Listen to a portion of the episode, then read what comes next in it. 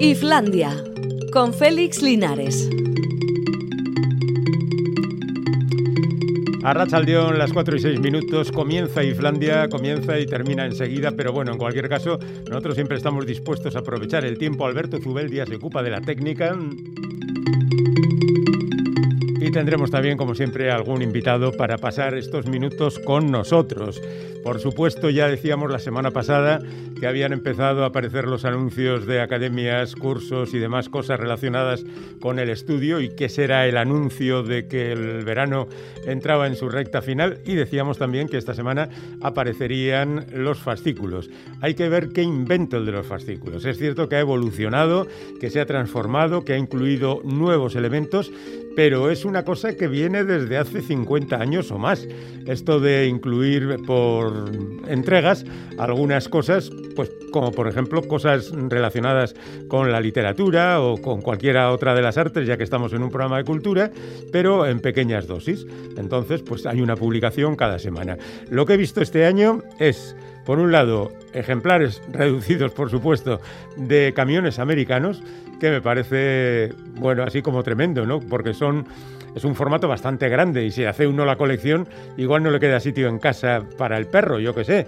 A ver si vamos a tener problemas con los animales por culpa del coleccionismo de los dueños. Y lo otro que he visto ha sido una colección en vinilo de grandes del blues, empezando por B.B. King, que es el primero al que se homenajea y que demuestra que efectivamente lo que decíamos hace unos días en torno al retorno potente del vinilo se confirma. Es verdad que seguramente los aficionados al blues es gente muy dada al vinilo y que quizá los seguidores del pop pues no tendrían demasiado sentido haciendo colecciones de vinilo. Pero yo creo que hayan acertado y quién sabe, la verdad es que todo esto eh, va destinado a un público muy, muy, muy mayoritario, porque ahí está el negocio, a un precio que pueda resultar lo suficientemente atractivo, incluso en el caso de que no estés muy seguro de que te gustan esas determinadas cosas. Bueno, además de todo esto, digamos de precios populares, me he encontrado hoy en un digital con un flash diciendo los 25 libros que tienes que leer entre los que se publican ahora justamente en septiembre. Claro, 25 libros, nos va a llevar un rato leerlos, ¿eh?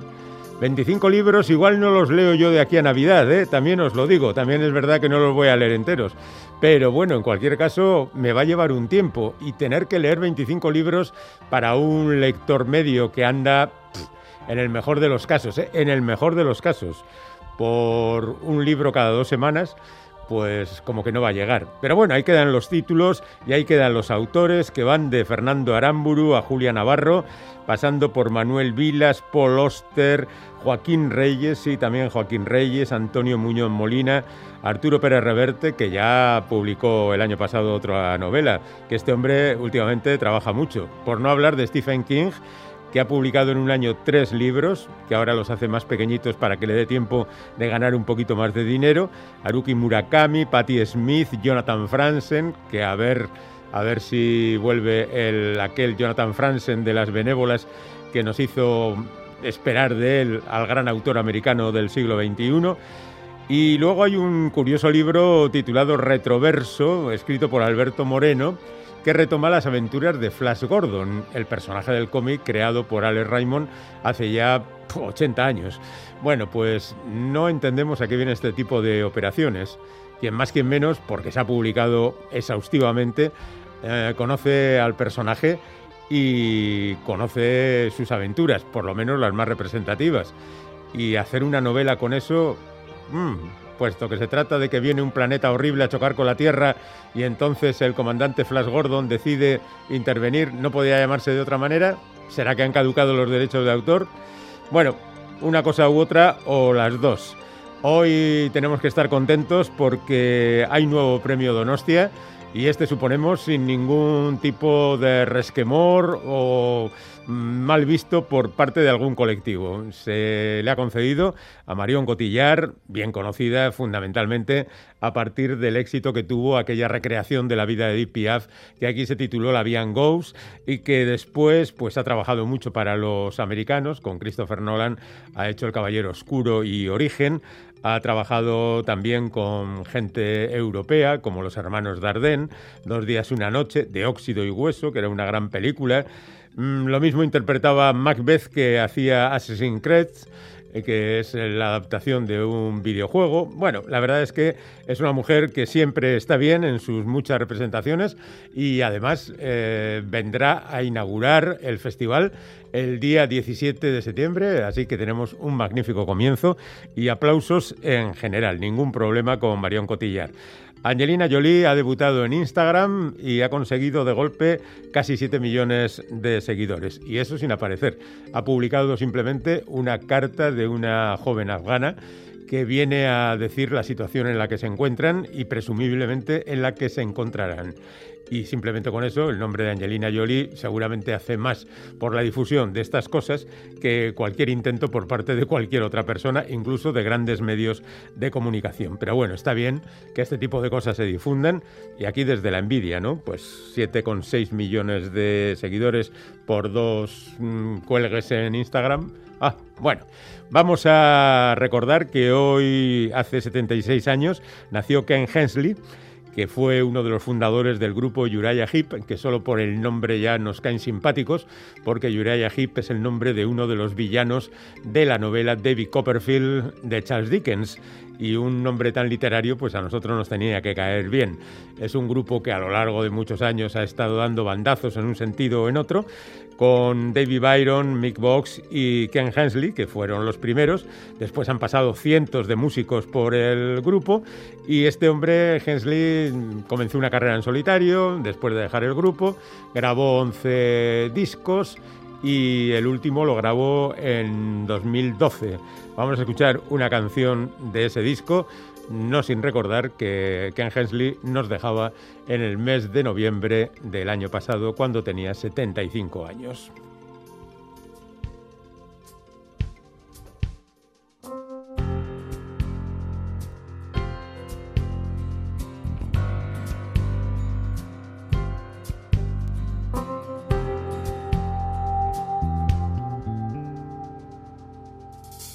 Nothing good can come from this. You stole my heart when we stole a kiss. Then you ran away, and still you say you love me. I've read the books and I've seen the flicks. The Lonely Hearts Club, take your picks. And all I know, this ain't how it should be. You should be here with me. I need you near to me. How can you walk away with everything that's dear?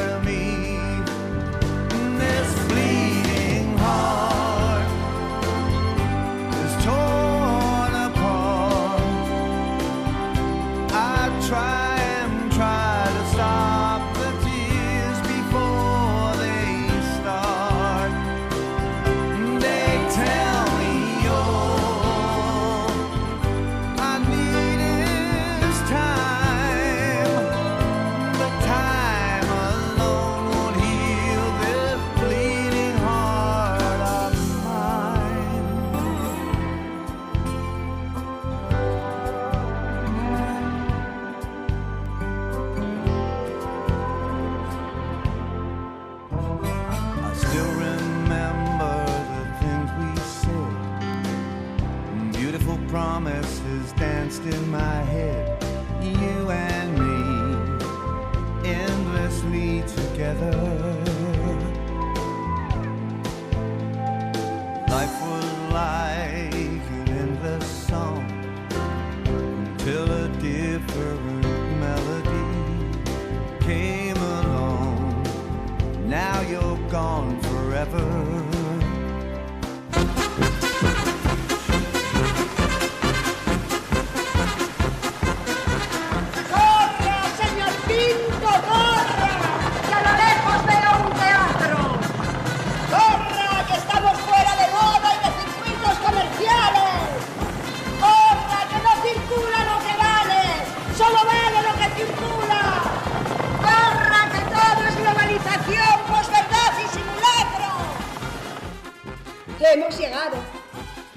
Han llegado los cómicos, así que vamos a tener que disfrutarlos una vez más, afortunadamente. Y aquí tenemos una representación de ellos en las personas de Paco Negro. Hola, ¿qué tal? Buenas tardes. Buenas tardes. Y Maite Bona, ¿qué tal? Hola, buenas tardes. Bienvenida. Eh, gracias, bien hallado. bueno, dentro de dos días esta buena gente se subirá al escenario del Teatro Principal de Donostia y ellos pondrán en escena la obra Cómicos, a donde el viento nos lleve que es un poco la filosofía de los cómicos de toda la vida trasladada a los tiempos de hoy. Ellos son miembros de Morfeo Teatro, ya hablaremos de esta compañía que lleva no sé cuántos años dedicándose al teatro clásico, pero con variaciones hacia otro tipo de teatro. Pero ahora hablemos de estos cómicos. Paco, como director y protagonista, creo que te toca a ti empezar. ¿Cómo nace esta reunión de clásicos que es cómicos? Fíjate, es un homenaje realmente a los cómicos itinerantes, a los cómicos de la legua, a todos esos cómicos que desde hace cuatro siglos pues llevan recorriendo el país pues buscándose la vida. Obviamente un sentido y divertidísimo homenaje por medio de, de piezas populares del acervo popular que la gente, pues, eh, bueno, afortunadamente se va a llevar alguna sorpresilla porque no conocen, porque hay piezas desde el siglo de oro, desde el siglo XVIII, desde el XIX, incluso alguna del siglo XX. Y son piezas burlonas, grotescas y muy divertidas que estos dos cómicos pues interpretan, pues, como ellos dicen, a donde el viento les lleve. O sea, dos cómicos errantes maltratados por el viento. Mm y la representación debe comenzar y el público quiere reírse. Maite, han cambiado las cosas desde que existían esos cómicos de la legua que ahora ya no hay y los actuales errantes cómicos que sois vosotros. Hombre, pues efectivamente ha cambiado. Hablamos en este montaje de una estirpe básicamente extinta. Algo queda todavía, pero pero muy poco, ¿no? Es, es un homenaje a, a ese devenir nuestro, ¿no? Aquello era la frase de carretera y manta, es lo que hacían básicamente nuestros, nuestros antecesores.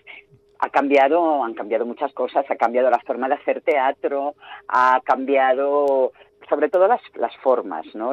ahora se hace de otra manera, viajamos de otra manera, tenemos otras comodidades, hay otros intereses a la hora de subirse a un escenario. Siempre ha sido el acervo popular lo que está reflejado. Tú piensas que que antaño, cuando la mayoría de la población era analfabeta, la forma más directa de cultura que tenían era todo aquello que conocían a través de, los autores y de los comediantes. Esa era la, forma más, más directa de que el pueblo tuviera cultura, ¿no? Eh, a día de hoy, claro, todo eso ha cambiado. Lo que no ha cambiado es, es la percepción ¿no? de, del cometido de los cómicos. Hay una frase que se repite en el montaje que, que está muy bien, que dice, el mundo es un asco y la gente quiere reírse. hay que, claro, y hay algo que tampoco ha cambiado, ¿no? La función ha de continuar, pase lo que pase y duela lo que duela. Esto es, esto sí que está muy dentro del acervo nuestro, no ha cambiado en cuatro siglos, es una, es una profesión que está ahí para ser disfrutada por los demás. No hay, no hay teatro sin público, ¿no? En este caso son dos cómicos cuyo leitmotiv es hacer reír al público, porque el mundo es un asco y ellos están un poquito a traspié. El siglo XXI les ha pillado mal. El siglo XXI, claro, con toda su, su tecnología, ha cambiado mucho, ¿no? Por ejemplo, otra frase que lo demuestra, cuando dice, ay, claro, eh, hablan de cuando se iba a taquilla, de cuando el público simplemente echaba unas monedas o un trozo de pan o un salchichón para que comieran los cómicos, ¿no? Y ahora las cosas han cambiado. Los cómicos de prestigio cobran dinerales, los menos afortunados, pues seguimos a taquilla. Bueno, hay otras cosas que mm, han cambiado, es cierto, ya no vais a la plaza, aunque hay cómicos que siguen yendo a la plaza. Sí, sí. Pero vosotros también tenéis que eh, multiplicaros en diferentes facetas. Tú eres diseñadora de vestuario, te ocupas de la escenografía, aquí el amigo Paco es eh, dramatista, escenógrafo, asesor de verso leído por ahí, director, autor de teatro. Wow, lo tenéis que hacer todo entre vosotros, Maite. Es que un productor no sabes de lo que es capaz por ahorrarse un sueldo, ¿eh? claro, los productores sois también vosotros por un claro, casual. somos la productora, somos la productora también, pero te digo que y como me toca a mí lo de producción, pues nada, hay que mirar mucho a ver cómo van los, los dineros. no, bromas aparte, sí, este es un oficio que como, eh, como conoce la gente realmente, es un oficio que se, que se gesta en diferentes vertientes, en los que hay que saber hacer un poco de todo. De saber hacer un poco de todo y hacer posible que esté bien hecho, ¿eh? O sea, que no es, no es que cualquiera vale para hacer de todo, o sea, hay que tener tu talento, tu dedicación y su esmero, pero vamos, eh, con ganas y profesionalidad hasta en adelante las cosas. Morfeo Teatro lleva ya como 20 años en, en, la carretera, como decíamos, y radica en Burgos. Es una de esas sorpresas que, que no tengáis el objetivo de figurar en una ciudad más grande para tener acceso mejor a los teatros, a los que se ocupan de la contratación, y a pesar de todo eso, ¿lo lleváis bien? Bueno, es que nosotros realmente somos una compañía eh, madrileña. Mm. Nosotros vinimos a Burgos hace 16 años con la productora ya montada, ya girando por todo el país, por todo, dentro y fuera de, España, ya con una trayectoria y con unos logros conseguidos que ya daba igual donde vivas, porque ten en cuenta que estás todo el día de gira y hoy en día con, con la tecnología y demás, y los viajes que son rapidísimos, las comunicaciones uno puede tener la productora en cualquier parte, ¿no? Hay, hay claros ejemplos. Yo Glass tenía la masía en Cataluña, nosotros tenemos aquí nuestro nuestro centro, nuestro foco de, de, producción y trabajo.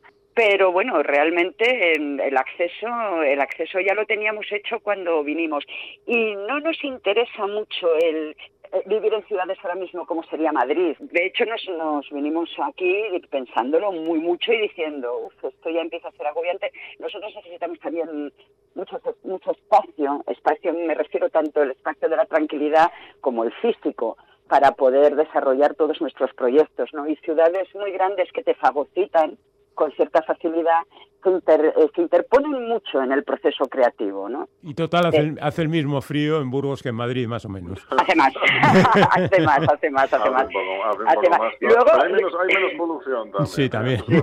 bueno, y, y, una gran ventaja, estamos mucho más cerca de, de País Vasco, ¿eh? Que para, para, nosotros es una ventaja porque somos una compañía que trabaja mucho en el País para Vasco. Comparar, es, según nos acercamos al País Vasco, todo el mundo va cobrando mejor caché.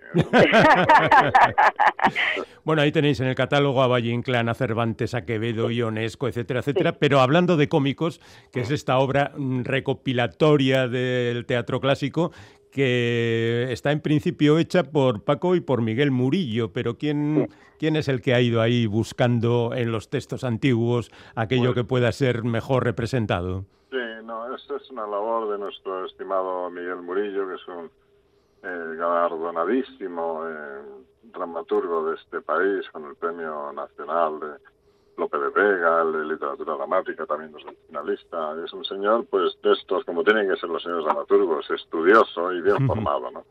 Y entonces hizo este recopilatorio desde loas del siglo de oro, del siglo XVII, las más primigenias, que eran loas burlescas y cómicas, a pasando a ejemplos de la literatura teatral popular de las que transmitidas por tradición oral de, cómicos a cómicos, de compañía a compañía, tanto en el siglo XVIII como eran las compañías cómicas que había en la Ilustración, como luego ya las compañías famosas, compañías de repertorio, que la gente recordará algunos, quizá los más mayores, que había durante el siglo XX también y que recorrían pues todos los pueblos del país. ¿no? Y yo he hecho, digamos, digamos, he ido, el, ido con el hilo con el hilo fino para hacer el bordado, el bordado final, que era pues la unificación de las de las historias junto con él, con su propuesta, y un poco para hacerlo un guante a la medida de nuestra compañía, en este caso de mi compañera Maite y de, y de servidor que, el que les habla. ¿Cómo habéis pasado la pandemia, en qué os ha afectado, cuánto dinero os ha arrebatado y sobre todo cuántas funciones os, os ha quitado y, y, eso os ha hecho más, más infelices. Bueno. La verdad es que la, ilusión no nos la ha eh, quitado, aunque la ha dejado un poco desgastada a veces, ¿eh?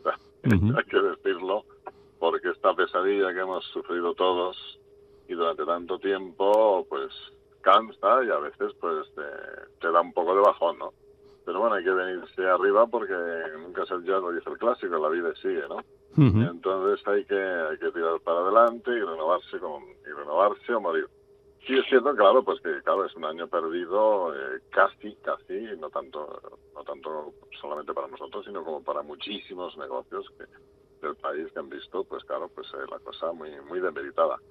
Y bueno. Bien, bien, parece que los teatros ya se abren, los teatros son seguros, son seguros, Sí, son, más son seguros se- son más seguros que estar en casa. Son fíjate, fíjate si son seguros que cuando hemos tenido que hacer gira en momentos donde, pues por ejemplo, nuestra comunidad es una comunidad donde un frío en invierno, de estos de que te corta el cutis y luego no se permitía la hostelería dentro, tenías que comer en la calle, pues nos hemos apañado a comer en camerinos, en el propio escenario de los teatros. Viajábamos ocho de gira y ahí estábamos los ocho en el escenario tan ricamente y eh, claro, eh, y era, tenía una parte emotiva de- de- de ¿sabes? Como un, un déjà vu de estos, de decir, así es como muchas veces debió de ser en otros tiempos, por otra cosa diferente, por falta de medios, ¿no? Como Mm. estos dos cómicos de donde el viento no llueve, que van a ver en Donostia. sí, lo mismo.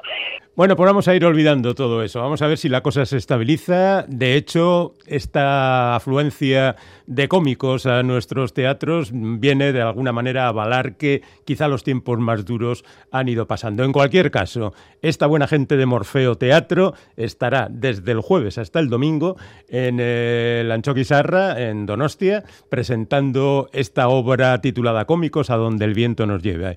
Paco Negro, Maite Bona, muchísimas gracias compañeros y ya sabéis, como habéis dicho anteriormente, aquí se os recibe muy bien. Sí, gracias a vosotros, ¿eh?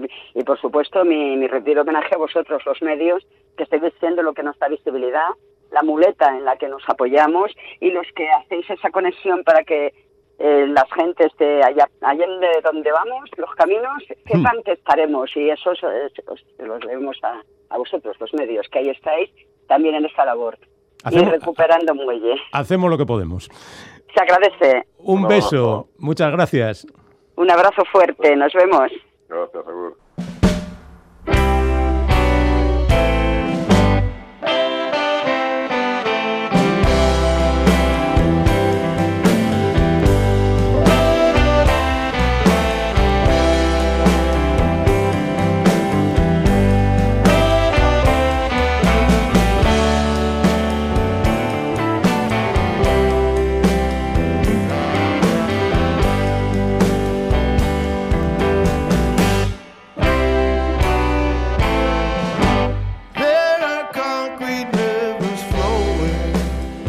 Están los lobos que van a terminar nuestro programa por hoy, que desde que se pusieron en Los Ángeles han ido perdiendo parte de su esencia Tex-Mex y ha ganado la parte angelina, como demuestra esta su última canción, bueno, una de las últimas canciones de su último disco. Con ella nos vamos, hasta mañana a las 4. Agur.